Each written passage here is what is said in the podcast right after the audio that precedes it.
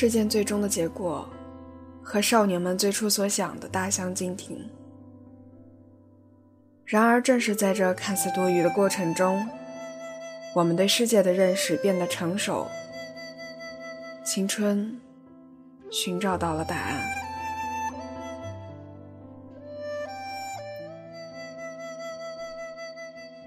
欢迎收听国馆电台，我是桃子。今天为大家带来雨雪松的《三百六十度青春》。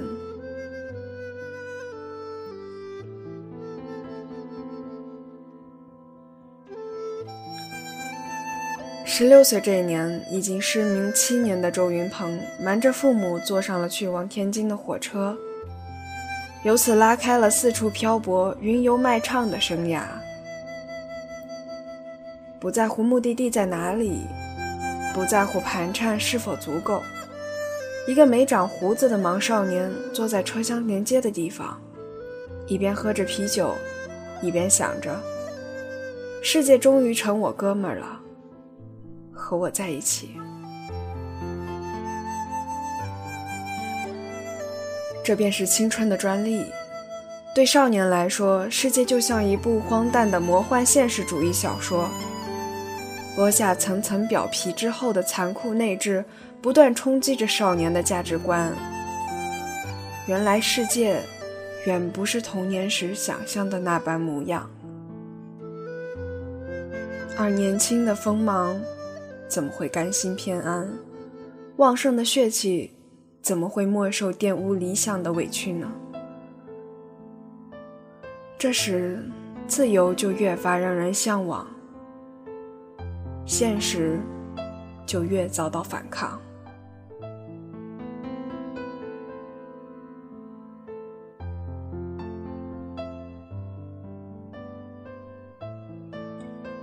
上两代的香港少年有个小传统：当失意失恋之后，就去行船，一个人背起简易的包袱，跟着货轮到陌生的水域和以前只曾听说过的港口，独自出走，面对大海，像村上春树小说《海边的卡夫卡》里十五岁的主人公田村卡夫卡一样，带着伤痛，寻找着生活的意义。谈及香港，就不得不说到叛逆青年们的集体烙印，《天若有情》和《阿郎的故事》两部电影，以一种最接近成长本质的真实形式，把路边摊、摩托车和青涩的爱情悲剧当作符号，记录了青春期的率性和对世界的反抗。少年们把热情寄托在玩命的风驰电掣之中。把不满夹杂在轰鸣的排气声浪之中，在头盔下充满的燥热空气中体会着快感，寻找着答案。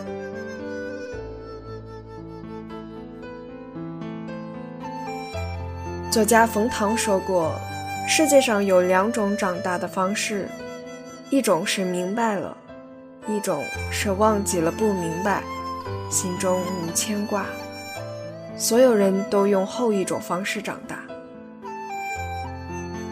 青春寻找了一路，到头来却转了三百六十度，回到了原点。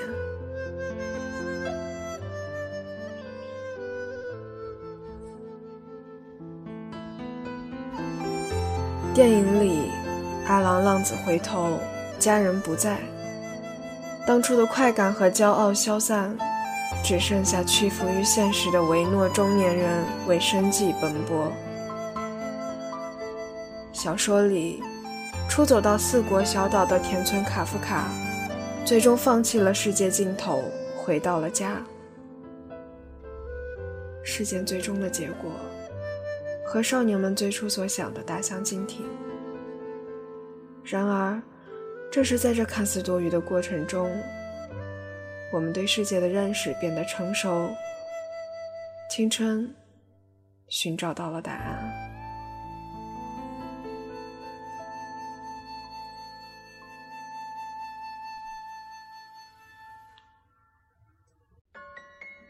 原来反抗和逃避绝不是坚强。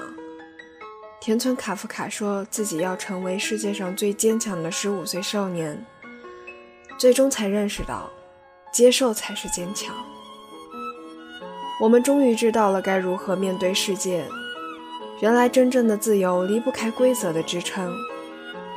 选择了一种自由，也就选择了一种规则。遵守规则是为了自由。新传的少年最终还是要在转了一圈之后回来，带着一份终究会明白的感悟。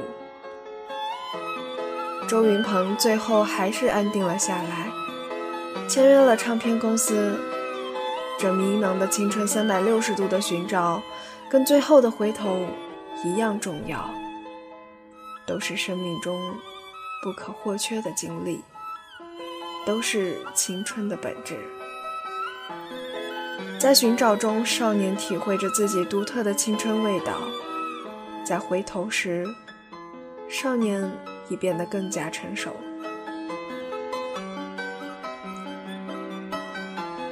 三百六十度坚硬如石、绵柔如丝的过程中，青春得以升华，少年们终于看到了世界和生命本来的样子。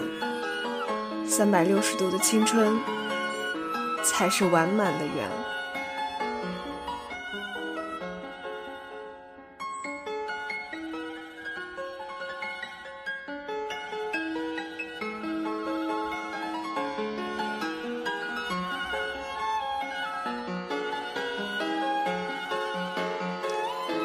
一盏茶的时光，聆听一卷书香。更多节目，欢迎访问国馆点 com，倾听文化的声音，让声音温暖你我。